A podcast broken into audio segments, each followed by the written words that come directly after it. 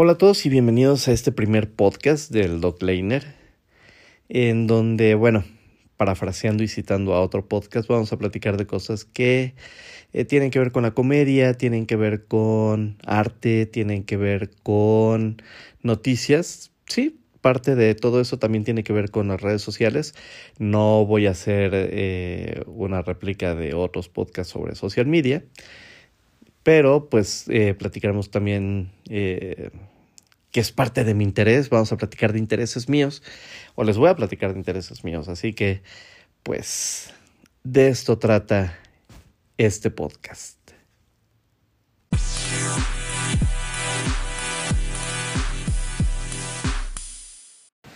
Bueno, creo que vamos a empezar hablando de cómo fue que empezó el tema de la comedia, porque pues parte de todo esto tiene que ver con ello. Em, empezó con conmigo muy chico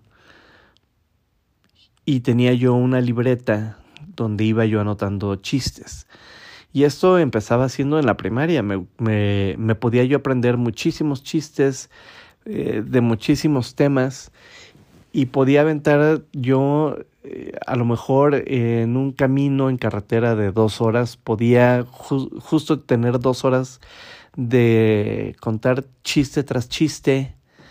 Eh, y era como un, un gusto para mí irme aprendiendo más chistes y, y contando chistes a todo el mundo.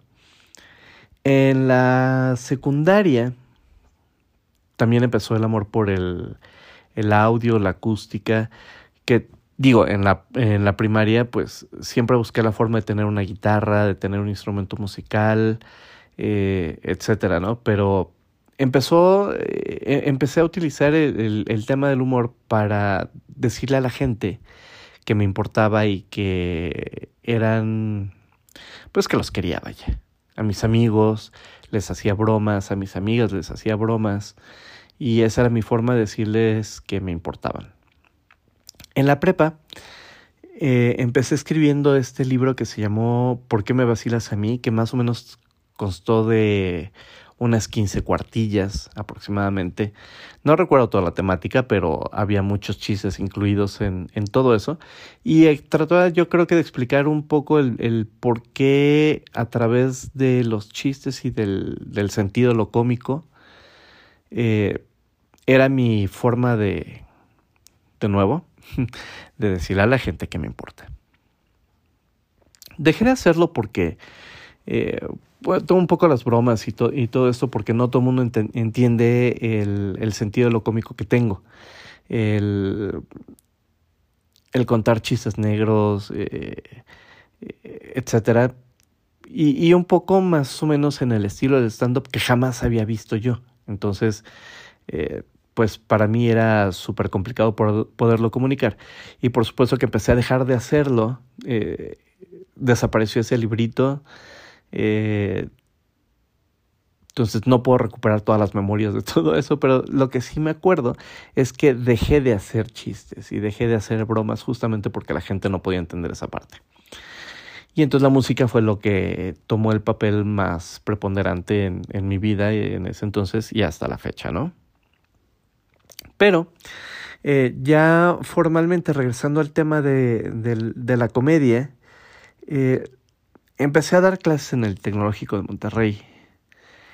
Y las, los temas y las materias que normalmente me, me ofrecían pues tenían que ver con cosas muy aburridas como las métricas, las analíticas, las optimizaciones de sitio, este, etcétera todas las otras materias que eran glamorosas, pues las tenían otros profesores. Pero, este, justo, eh, pues pensé que si siempre me habían gustado los chistes y había que de alguna forma entretener a los alumnos, porque parte de las eh, de las evaluaciones docentes que, que hacen los alumnos a los profesores, pues tenía mucho que ver con es que no es entretenida la clase, no es divertida, no aprendo porque no es no es chistoso, no es divertido, no es entretenido, etcétera. Entonces, todos los todos los alumnos buscan al profesor Chistin. Entonces, decidí eh, tomar clases de stand-up. Y mi primer profesor fue el Wiki Con él tomé un curso que fue bastante corto y que me, me, enseñaba cómo ir incluyendo chistes dentro de cosas muy establecidas, que en este caso eran mis clases. Y eso me empezó a... Pues lo voy a decir así tal cual. Me salvó la carrera docente porque de pronto eh, los alumnos pedían más clases conmigo porque era divertido, contaba chistes o así entretenía la clase poniéndole humor a casos que normalmente cuando analizan es todo seriedad, circunspección y que pues eh, les interesan a los alumnos pero les aburre. Entonces creo que fue una de las mejores herramientas que, que pude empezar a utilizar en la docencia justo para hacer las clases más entretenidas, más para los alumnos que para mí, que a mí en la parte seria, eh, pues me gusta más exponer un caso, ¿no? Después empecé a tomar cursos eh, de comedia con Gus Proal, que fue escritor junto con Eugenio Derbez y que ahora está en la Diablo Squad con Escamilla. Pero además es un estupendo profesor porque eh, te explica la teoría del por qué las cosas funcionan, cómo es que funcionan y cómo puedes hacer funcionar las cosas en un set eh, serio y además agregarle humor. Entonces, a mí también eso me, ayudó mucho, las lecturas, los ejercicios que hicimos, me ayudó muchísimo para irlos integrando o, o continuar integrándolos en las clases. Y después con Gloria Rodríguez, eh, también tomé otro, otros cursos que también es una estupenda profesora. Este, es un poquito más académica porque también su formación es de filosofía y escritura. Y entonces, pues también es otra forma de ver el, el humor, la comedia. Y también, pues, me ha ayudado mucho. Y a partir de eso, bueno, no solamente aplicar la comedia a la docencia, sino que además, bueno, pues, eh, armamos un eh, colectivo con Edson eh, Velázquez y con Víctor Paniagua, que somos los tres güeyes vagos. Y bueno, lo hemos estado expandiendo este colectivo con proyectos muy interesantes. Ahorita el proyecto principal que traemos es el de Ten, Comedia. Ten Comedia. Ten Comedia. Este, donde estamos haciendo shows eh, de stand-up. Un poquito distinto, eh, creo que es el stand-up aquí en México que el stand-up en Estados Unidos. Este, eh, creo que aquí sí es mucho más distinto que, que bueno, que lo que traté de aprender y lo que he tratado de aplicar a lo que estamos haciendo ahora en, en los shows. entonces, bueno, pues ahora tenemos a Martín León, tenemos a Gio Ortiz, tenemos a Mónica Jane, tenemos a Farín, que junto con ellos estamos haciendo todo esto que es la familia Ten Comedia y que estamos llevando este proyecto. Entonces, híjole, eh, llevo un poco más de dos años dando shows. Eh,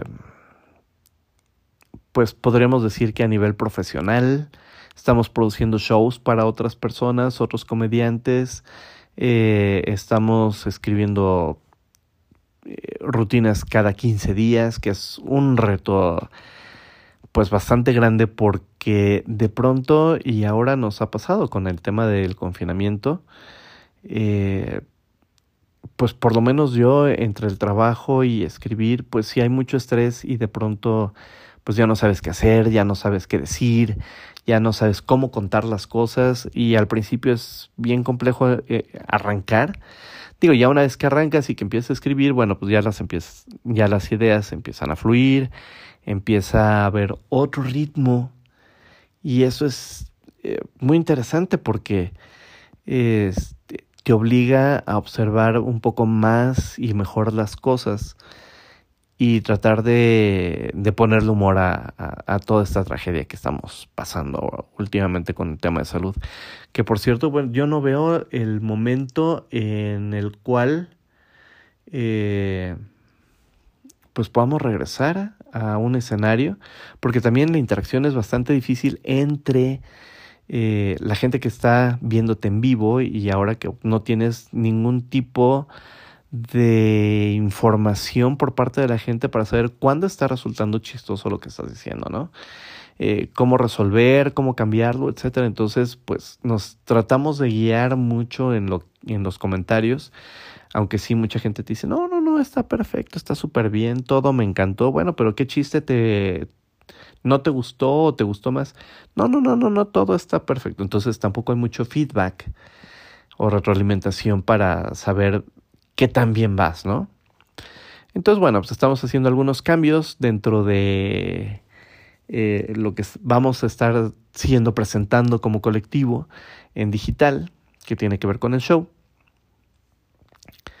Y pues bueno, este, tomando decisiones, eh, yo creo que voy a regresar a lo que eh, estaba yo tratando de escribir antes y, y, un poco también el personaje que tengo, ¿no? El personaje cómico. Eh, tratar de mantenerlo justo en ese estilo eh, en el que estoy haciendo las cosas, que a mí me gusta bastante, ¿no? Y pues bueno, las presentaciones. ¿Quién sabe cuándo vamos a regresar? por mi trabajo con la Canifarma, bueno, pues, vamos investigando y vamos viendo cosas. Yo las conclusiones personales que estoy sacando a partir de toda esta información que estoy investigando y de los artículos que escribimos para, para la Cámara, pues yo no creo que esto vaya a levantarse hasta diciembre y quién sabe. Para mí que hasta enero del próximo año es que vamos a empezar a regresar al proyecto original que teníamos sobre pues hacer las presentaciones en teatro. Entonces, pues iremos viendo qué, qué, va pasando. Y bueno, dentro del podcast y hablando de este podcast, pues vamos a estar hablando, como les decía yo en la introducción, de, de algunos temas que me llaman la atención y eh, que no necesariamente son de social media, pero tienen que ver con, con todo esto, ¿no? Entonces, pues estaremos hablando de comedia, de, comedia, noticias de comedia que voy recuperando. Eh, vamos a invitar a algunos amigos a que participen conmigo en este podcast y que podamos platicar de otros temas que también son de mi interés, eh, que tienen que ver con tecnología, que tienen que ver con comedia, que tienen que ver con fotografía, que tienen que ver con desarrollo eh, de tecnología, etc. Y entonces, pues de eso va a estar versando todo esto. Entonces, bueno, este es un episodio corto. Espero no haberlos aburrido mucho. Y nos escuchamos en un siguiente episodio.